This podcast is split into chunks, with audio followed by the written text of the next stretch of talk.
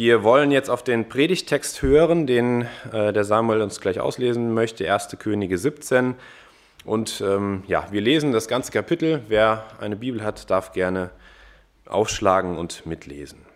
Und Elia, der Tisbiter von den Einwohnern Gileads, sprach zu Ahab: So wahr der Herr lebt, der Gott Israels, vor dessen Angesicht ich stehe, es soll in diesen Tagen weder Tau noch Regen fallen, es sei denn, dass ich es sage. Und das Wort des Herrn erging an ihn folgendermaßen: Geh fort von hier und wende dich nach Osten und verbirg dich am Bach Grit, der östlich vom Jordan fließt. Und du sollst aus dem Bach trinken. Und ich habe den Raben geboten, dass sie dich dort versorgen. Da ging er hin und handelte nach dem Wort des Herrn. Er ging und blieb am Bach Grit, der östlich vom Jordan fließt.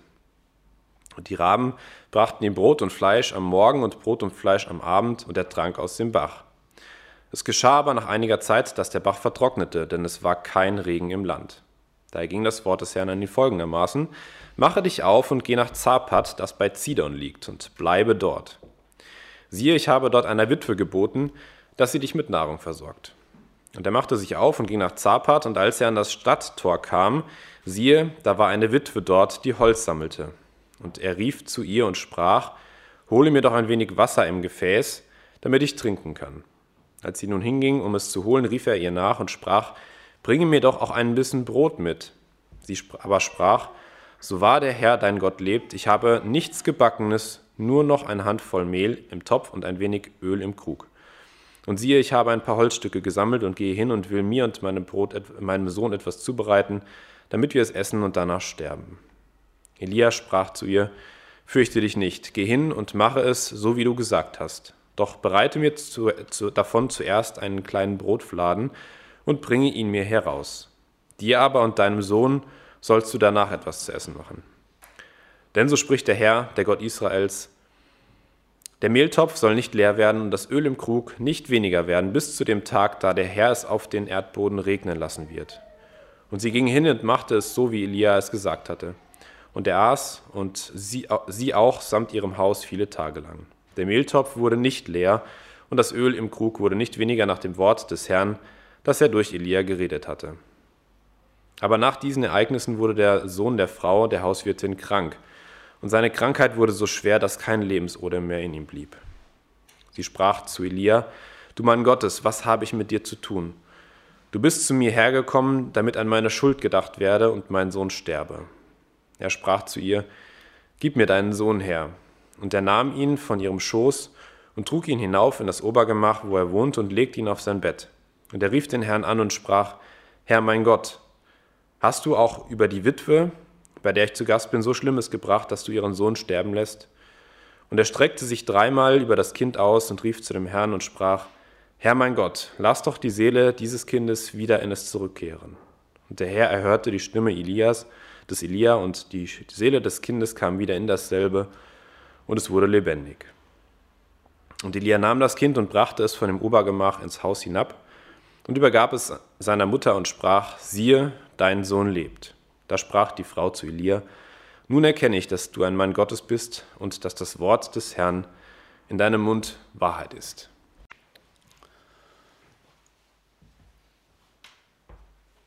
Wenn das Schnitzel vom Himmel herbeigeflogen kommt. Wenn das Schnitzel vom Himmel herunterkommt, genauso war es ja bei Elia, der versorgt wurde von den Raben und die haben ihm quasi das Schnitzel in den Mund gelegt. In welcher Zeit sind wir? Wir sind im 9. Jahrhundert vor Jesus Christus. Und die politische Situation in Israel ist folgende. Israel ist geteilt in das Nordreich Israel und in das Südreich Juda. Es ist Teil des Gerichtshandeln Gottes an seinem Volk, weil sein Volk ihn verlassen hat und anderen Göttern nachgelaufen ist, angefangen natürlich mit dem Königshaus und dann auch gefolgt vom ganzen Volk. Und wir sind jetzt in der Zeit von Elia. Und Christoph hat schon eingeleitet und er hat gesagt, wer König ist. Es ist der König Ahab und über König Ahab lesen wir in 1. Könige 16, Vers 30. Und Ahab, der Sohn Omris, tat, was böse war in den Augen des Herrn, mehr als alle, die vor ihm gewesen waren. Also Ahab war der schlimmste überhaupt von allen. Und dazu hat er sich eine Frau genommen, eine ausländische Frau, eine Sidonierin. Und diese Frau Isabel hat ganz oben auf ihrer Agenda stehen gehabt, Jahwe soll keine Rolle mehr spielen in Israel. Baal ist derjenige, der jetzt angebetet werden soll. Also sie hat einen Religionswechsel herbeigesehen. Das war ihr wichtigste, das war ihr wichtigster Punkt auf ihrer Agenda. Ganz oben stand, Jahwe soll keine Rolle mehr spielen. Sie hat alle Propheten versucht auszurotten. Jetzt wird nur noch Baal angebetet. Ich denke, wir sind heute in unserem Land in einer ähnlichen Situation. Dass Jesus eine Option ist, ja, der einzige Weg aber auf keinen Fall. Die Ökumene wird vorangetrieben in der Kirche und es kommt auch in unsere Gemeinden und Gemeinschaften hinein. Da heißt es, wir haben doch alle irgendwie den gleichen Gott. Dann wird ein Haus gebaut, das Haus des einen, wo wir uns alle schön zusammen einem Gott, genau definieren wollen wir ihn nicht, weil wir wollen ja keinen ausstoßen, anbeten können. Und wenn jemand sagt, Jesus Christus ist der Weg, die Wahrheit und das Leben, dann ist er Fundamentalist. Das ist heute nicht mehr in. Also die Ökumene wird angestrebt. Dann geht es darum, unsere heilige Erde zu retten. Versteht mich nicht falsch. Ich habe nichts dagegen, wenn Christen, und ich finde es gut, wenn Christen verantwortungsvoll, und das ist eine Aufgabe von uns, mit der Schöpfung umgehen. Aber wenn der Klimawandel über allem steht, und wer ist derjenige, der das Klima in der Hand hat? Der Mensch. Ich bestimme das Klima. Je nachdem, wie lange ich mein Auto fahre, meinen Auspuff anlasse, oder mich sonst irgendwie benehme, wie oft ich hin und her reise, dann wird das Wetter entweder gut oder schlecht. Es wird weniger regnen oder mehr regnen. Ich bestimme das. Ihr bestimmt das. Und so wir merken, Gott, Jesus Christus, wenn wir von Jahwe im Alten Testament reden, können wir Jesus Christus einsetzen, soll absolut keine Rolle mehr spielen.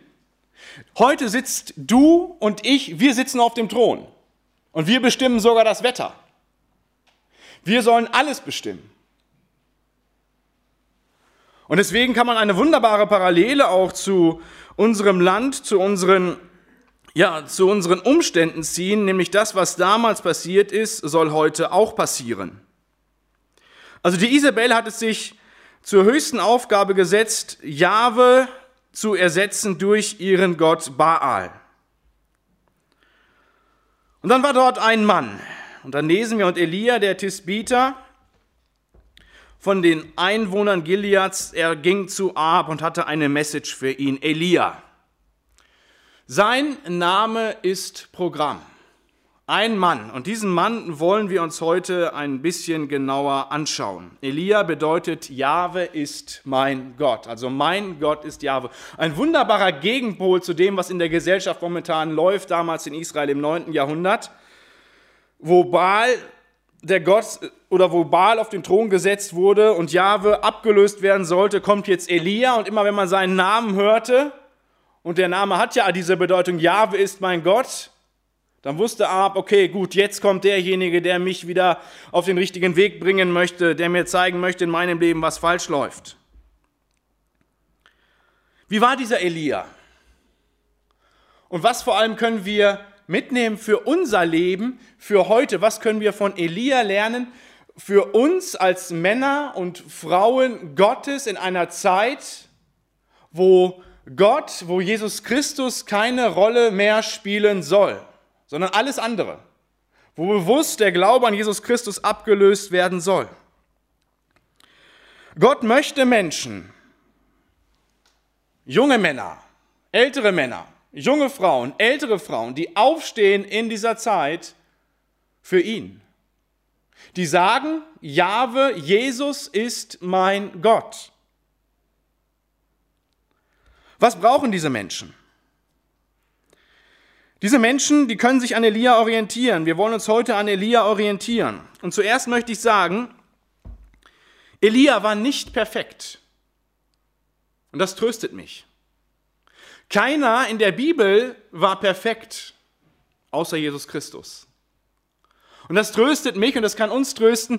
Alle Frauen und Männer hatten immer irgendeinen Makel, haben Fehler gemacht und auch wir haben unsere Makel und machen unsere Fehler und trotzdem möchte Gott uns gebrauchen, trotzdem möchte er uns zu Frauen und Männern machen, die aufstehen in einer Zeit, die immer gottloser wird.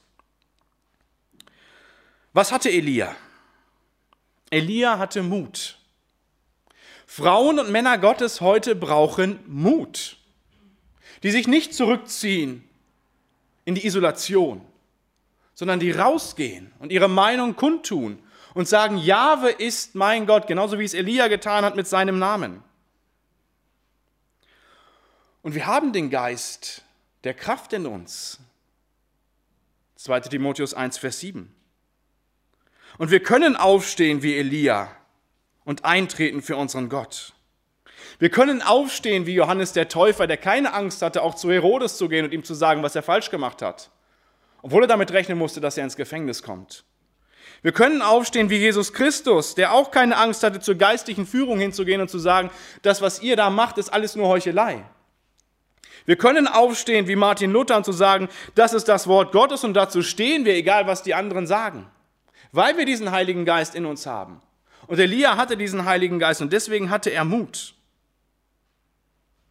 Was wissen wir noch über Elia? Wir lesen weiter, Elia ging zu Ahab und sprach, so wahr der Herr lebt, der Gott Israels, vor dessen Angesicht ich stehe, es soll in diesen Jahren weder Tau noch Regen fallen, es sei denn, ich sage es. Wir wissen aus dem Jakobusbrief, dass es dreieinhalb Jahre nicht geregnet hat. Warum? Weil Elia gebetet hat. Elia hatte ein lebendiges Gebetsleben. Im Jakobusbrief steht, Elia war ein Mensch wie du und ich.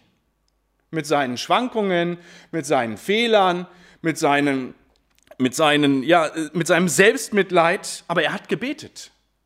Und es hat dreieinhalb Jahre nicht geregnet. Warum hat es nicht geregnet? Gott wollte aufmerksam machen auf sich. Also Gott benutzt das Wetter und sagt so, Wolken jetzt nicht weiter, es gibt keine Wolken dreieinhalb Jahre in Israel, es wird nicht regnen, um auf sich aufmerksam zu machen. Und auch hier können wir eine Parallele ziehen zu unserem Volk. Wenn wir denken, wir könnten den Regenbogen, das Zeichen Gottes, missbrauchen für sexuelle Perversionen, wir laufen damit um den Arm rum, stehen damit im Tor, jeder sieht es, gehen mit Fahnen ins Stadion, machen uns lustig über andere Völker, die ihre Kinder schützen wollen davor, diffamieren sie, dann lässt Gott es regnen. Und er lässt es heftig regnen. Und die Flüsse steigen. Gott macht aufmerksam auf sich, auch durch das Wetter. Heute genauso wie damals. Dreieinhalb Jahre kein Regen. Und Elia geht hin, er ist mutig, er geht zu Ahab hin und er sagt ihm das. Also Elia war ein Mann, der Mut hatte und Elia war ein Mann des Gebets. Wie viel bete ich? Wie viel beten wir? Wir hatten gemeinsame Gebetsstunde am Mittwoch hier, Heimspiel in Kretenbach. 19 Leute, 20 von allen Gemeinschaften im Kreuztal. 20 Leute. Wir brauchen das Gebet, gerade in unserer Zeit. Da haben wir auch über das Wetter gesprochen, über das Wasser. Gebet ist wichtig. Elia war ein Mann des Gebets. Ohne Gebet kein Mut. Ohne Gemeinschaft zu Gott kein Mut. Und deswegen brauchen wir die Beziehung. Gebet ist ja Beziehungspflege zu unserem Gott, zu Jesus Christus, um aufzustehen, um aus dieser Gemeinschaft Mut zu schöpfen. Und Elia war ein Mann des Gehorsams. Wir lesen weiter, die Verse 2 bis 6. Und das Wort des Herrn erging an ihn, an Elia, folgendermaßen, geh fort von hier und wende dich nach Osten und verbirg dich am Bach Krit, der östlich vom Jordan fließt. Und du sollst aus dem Bach trinken, und ich habe den Raben geboten, dass sie dich dort versorgen. Also Elia bekommt einen Auftrag. Geh dort an den Bach Krit, das ist ein kleiner Bach, so ein Gerinnsel, den kannte Elia, war in seiner Gegend dort. Geh dorthin, aus dem Bach wirst du trinken, und die Raben werden dich versorgen. Was meint ihr, wie hat Elia reagiert auf diesen Auftrag Gottes? Ihr kennt den Ausdruck Rabenmutter. Raben lassen ihre Kinder im Stich. Deswegen gibt es den Ausdruck Rabenmutter. Eine Rabenmutter ist eine nicht so gute Mutter. Und er soll an einen Bach gehen, der jetzt nicht gerade der stärkste ist.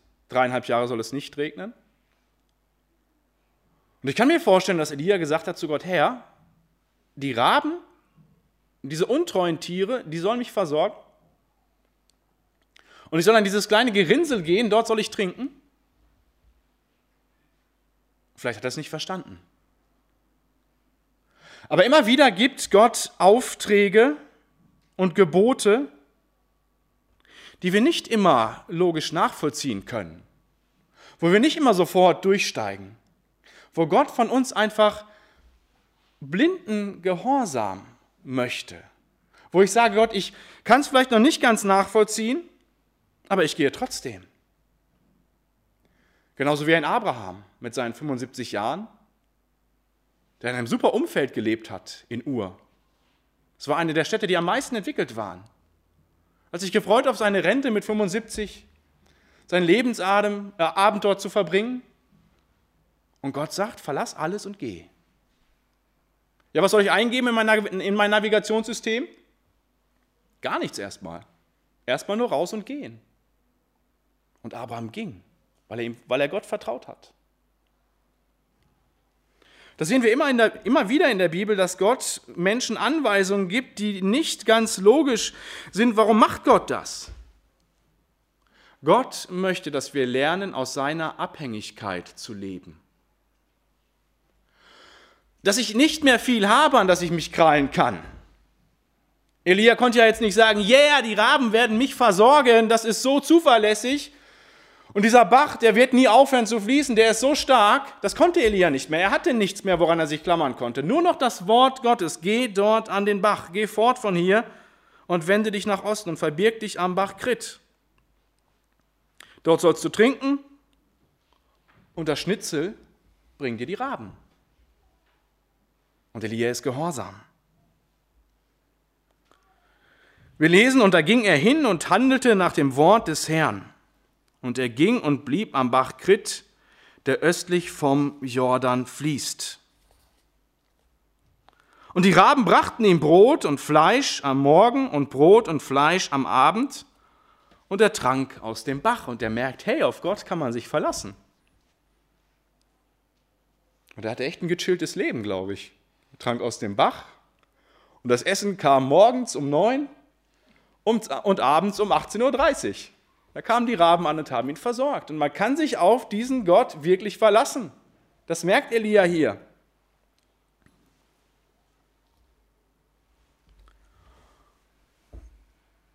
Es geschah aber in Vers 7, und wenn ein Aber da steht, dann passiert immer irgendwie etwas Unerwartetes oder was man eigentlich nicht so, womit man nicht so gerechnet hat.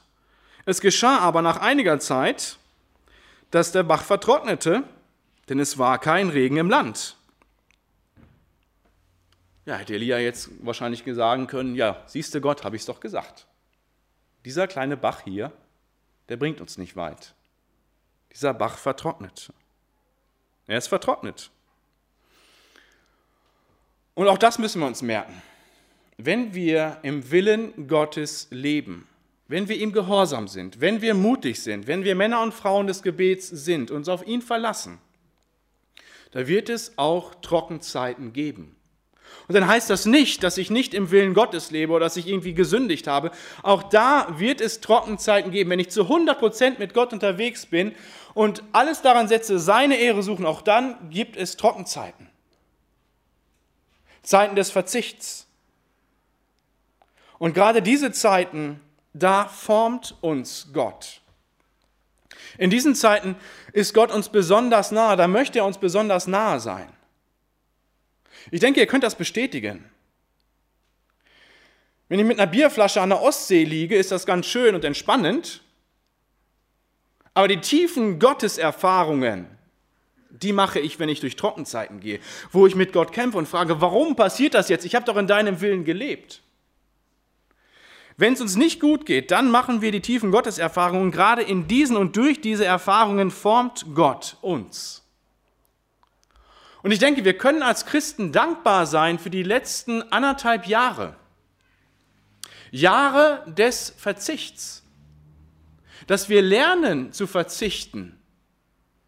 Denn es wird noch mehr werden in nächster Zeit, denke ich. Der Widerstand wird noch größer werden. Und wenn wir dann, wenn Gott uns jetzt darauf vorbereitet, durch die letzten anderthalb Jahre dieser Corona-Krise, wo wir lernen, auf Kino zu verzichten, wo wir lernen, auf Restaurant zu verzichten, wo wir lernen, vielleicht auch auf andere Dinge zu verzichten, und ich weiß trotzdem, Gott, du bist mein Gott, auf dich kann ich mich verlassen, du stehst bei mir, dann hat Gott uns dadurch geformt, wenn ich trotzdem dankbar aus dieser Situation herausgehen kann. Äh, Jeremia, Elia musste vorbereitet werden. Worauf? Im nächsten Kapitel kämpft Elia mit 850 Propheten. Mit dem Baal, mit den Baals-Propheten und den Aschera-Propheten. 850. Einer gegen alle. Und das geht nicht einfach nur so. Kämpfer werden vorbereitet durch Gott. Wir werden vorbereitet durch Gott für Zeiten, die nicht einfach werden. Und deswegen nimmt Gott den Elia hier mit in seine Schule und bereitet ihn vor. Er gibt ihm einen Befehl, geh an diesen kleinen Bach, die Raben werden dich versorgen. Und dann plötzlich trocknet der Bach aus. Und Elia fragt sich schon wieder, hey, was ist jetzt los? Aber Gott bereitet ihn vor. Er lernt, dass er sich auf Gott verlassen kann. Und man kann sich auf Gott verlassen. Vers 8, er ging das Wort des Herrn an ihn folgendermaßen, mache dich auf und geh nach Zapat, das bei Zidon liegt, und bleibe dort. Siehe, ich habe dort einer Witwe geboten, dass sie dich mit Nahrung versorgt. Ja, das ist jetzt auch nicht wieder so vielversprechend, was Gott hier raushaut. Er soll zu einer Witwe gehen. Wie finanziell gut sind denn Witwen dargestellt? Oder wie stehen die da? Gar nicht. Die sind ganz unten in der Gesellschaftsschicht. Und Gott sagt hier, geht zu einer Witwe. Und Elia hat sich wahrscheinlich schon wieder darüber gefreut. Warum soll ich jetzt zu einer Witwe gehen? Die kann wahrscheinlich nicht mal gerade für sich selber sorgen. Sie hat keinen Mann, der sie versorgt. Aber Elia ist wieder gehorsam und er machte sich auf und ging nach Zapat. Und als er in der Stadttor kam, siehe, da war eine Witwe dort, die Holz sammelte und er rief ihr zu und sprach, hole mir doch ein wenig Wasser im Gefäß, damit ich trinken kann. Als sie nun hinging, um es zu holen, rief er ihn nach und sprach, bringe mir doch auch einen Bissen Brot mit. Sie aber sprach, so wahr der Herr, dein Gott lebt, ich habe nichts Gebackenes, sondern nur eine Handvoll Mehl im Topf und ein wenig Öl im Krug. Und siehe, ich habe ein paar Holzstücke gesammelt und gehe hin und will mir und meinem Sohn etwas zubereiten, damit wir es essen und danach sterben. Na toll, denkt sich Elia. Diese Witwe soll mich jetzt hier versorgen? Aber Elia ist ja ein mutiger Mann. und er sagt in Vers 12, fürchte dich nicht, geh hin und mache es, wie du gesagt hast, doch bereite mir davon zuerst einen kleinen Brotfladen und bring ihn mir heraus. Dir aber und deinem Sohn sollst du danach etwas machen. Cooler Typ, der Elia, ne? Die Witwe sagt, ich habe nur so ein bisschen Mehl. Ich habe einen Sohn. Wir beide können gerade noch mal einmal davon essen und dann sterben wir. Und Elia nach, so nach dem Motto, erst komme ich und dann kommt ihr. Mach erstmal mir was zu essen und dann könnt ihr gucken, wo ihr bleibt. Fürchte dich nicht. Einen frommen Vers aus der Bibel kommt immer noch, kommt immer richtig gut, wenn man das noch fromm verpackt. Fürchte dich nicht, mach mir erstmal was zu essen und dann sehen wir weiter. Warum macht Elia das? Wir schauen zurück. Elia hat gelernt, Gott zu vertrauen in Extremsituationen. Und jetzt begegnet er dieser Witwe, die in, auch in einer Extremsituation sind, wie so viele Menschen in Israel und auch im Ausland, im, im, im, in den Ländern drumherum. Und Elia lädt jetzt diese Witwe ein, Gott auch zu vertrauen. Auch diesem, also diesem Gott auch zu vertrauen. Das ist wichtig. Das können wir mitnehmen für unser Leben.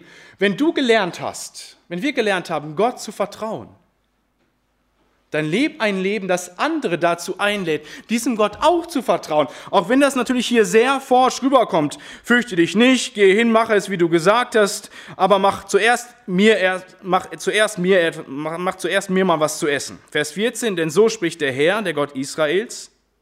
Der Mehltopf soll nicht leer werden und das Öl im Krug nicht weniger werden, bis zu dem Tag, da der Herr es auf den Erdboden regnen lassen wird. Das ist eine Ansage Gottes.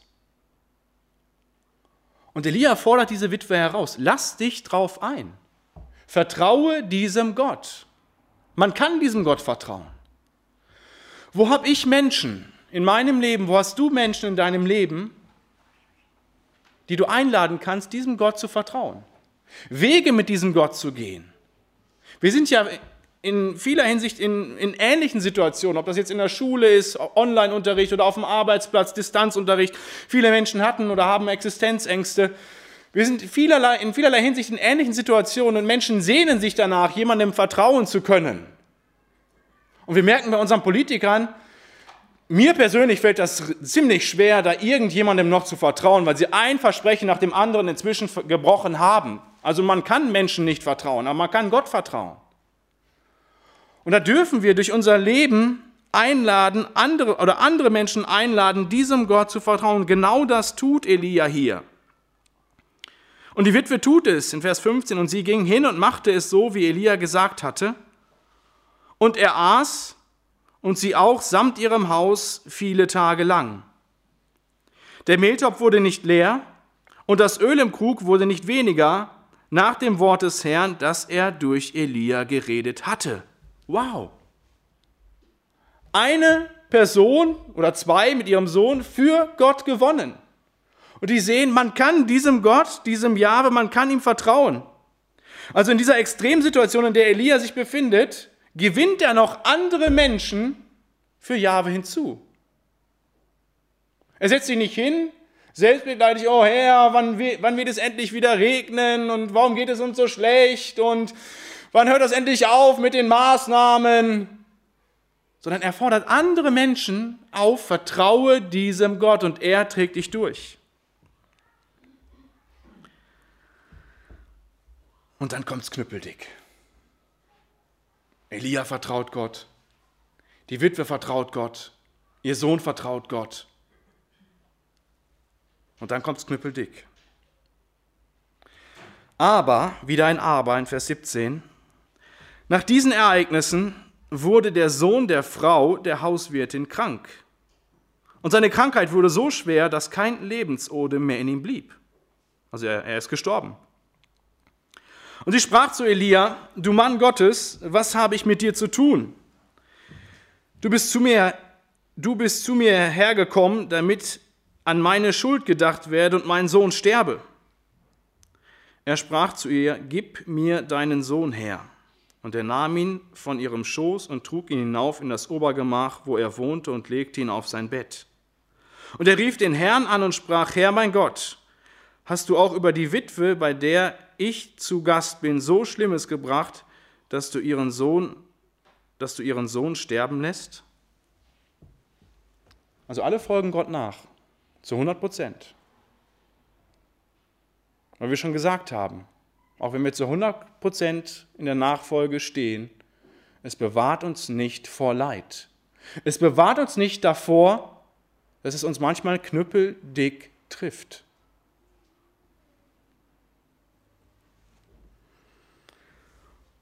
Und sowohl die Frau als auch Elia stellen sich die Frage, wieso Herr, warum? Warum das alles? Und das dürfen wir. Wir dürfen mit Gott ringen und ihn fragen, wieso, weshalb, warum. Wir dürfen uns bei ihm ausheulen und auskotzen. Aber Gott zeigt auch, und das ist ein ganz, ganz wichtiger Punkt, Gott zeigt auch, dass er die Oberhand behält im tiefsten Leid. Wir lesen weiter in Vers 21, und Elia streckte sich dreimal über das Kind aus und rief zu dem Herrn und sprach, Herr mein Gott, lass doch die Seele dieses Kindes wieder in es zurückkehren. Und der Herr erhörte die Stimme des Elia, und die Seele des Kindes kam wieder in dasselbe, und es wurde lebendig.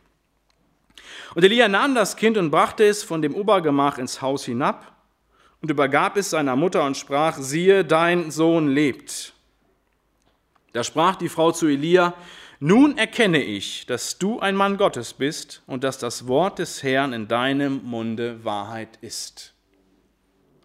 Wir übersetzen das mal für uns. Nun erkenne ich, dass du mit dem einzig wahren Gott unterwegs bist und dass man diesem Gott vertrauen kann. Dass Gott, wenn er etwas verspricht, sein Wort hält. Gott lügt nicht. Und auch in all diesem Leid, was ja diese Frau und auch Elia, weil er mit dabei war, knüppeldick getroffen hat, behält Gott die Oberhand. Und das ist so genial. Das können wir mitnehmen für unser Leben. Ich kann dir nicht versprechen, ich weiß nicht, in welcher Situation du bist, dass es hier auf dieser Erde immer so wird, wie du das wünschst. Und dass in allem Leid immer hier auf dieser Erde Besserung entsteht. Aber gerade dieser Text, der geht über das Leben auf dieser Erde hinaus. Er geht in die Ewigkeit hinein. Weil Gott hier zeigt durch den Elia, dass er Macht hat über den Tod. Und wir kennen denjenigen, der den Tod besiegt hat. Jahwe ist mein Gott, Jesus ist mein Gott. Jesus hat den Tod besiegt.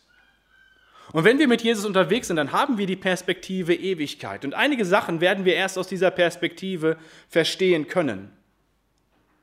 Nicht immer wird sich das Leid hier bessern. Und wir wissen aus der Offenbarung, aus Offenbarung 21, dass in der Ewigkeit es kein Leid mehr gibt. Und das kann und muss uns durchtragen, wenn uns das Leid knüppeldick trifft. Ich fasse kurz zusammen. Elia lebte in einer nicht einfachen Zeit. In einer Zeit, in der Gott bewusst vom Thron genommen werden sollte und Baal auf den Thron gesetzt wurde. Ich denke, wir leben in einer ähnlichen Zeit. Gott möchte, Jesus möchte, Jesus ist unser Gott, Jahwe ist mein Gott, Jesus ist mein Gott, dass wir mutig sind, mutig für ihn aufstehen. Dort, wo du bist, in der Klasse, an der Uni, am Arbeitsplatz, in deiner Nachbarschaft. Nicht, weil wir perfekt sind, aber weil wir eine Beziehung haben, die wir pflegen durch das Gebet, genauso wie Elia gebetet hat. Weil wir ihm gehorsam sind, obwohl wir nicht immer alles verstehen und nachvollziehen. Und wo wir uns auch fragen können, Gott, warum jetzt dies und das, aber ich bin dir trotzdem gehorsam, weil ich immer wieder gelernt habe, dir zu vertrauen. Und wir dürfen lernen, aus der Abhängigkeit zu Gott zu leben. Und dann dürfen wir, wenn Gott Möglichkeiten schenkt, andere Leute einladen, ihm auch zu vertrauen. Mit dem Wissen, dass es nicht heißt, wenn ich mit Jesus unterwegs bin, dass ich dann auf, der, auf Wolke 7 schwebe, sondern dass es auch heißt, dass mich Leid knüppeldick treffen kann. Aber dass Gott immer im Leid auch die Oberhand behält, weil wir die Perspektive Ewigkeit haben. Amen. Ich bete.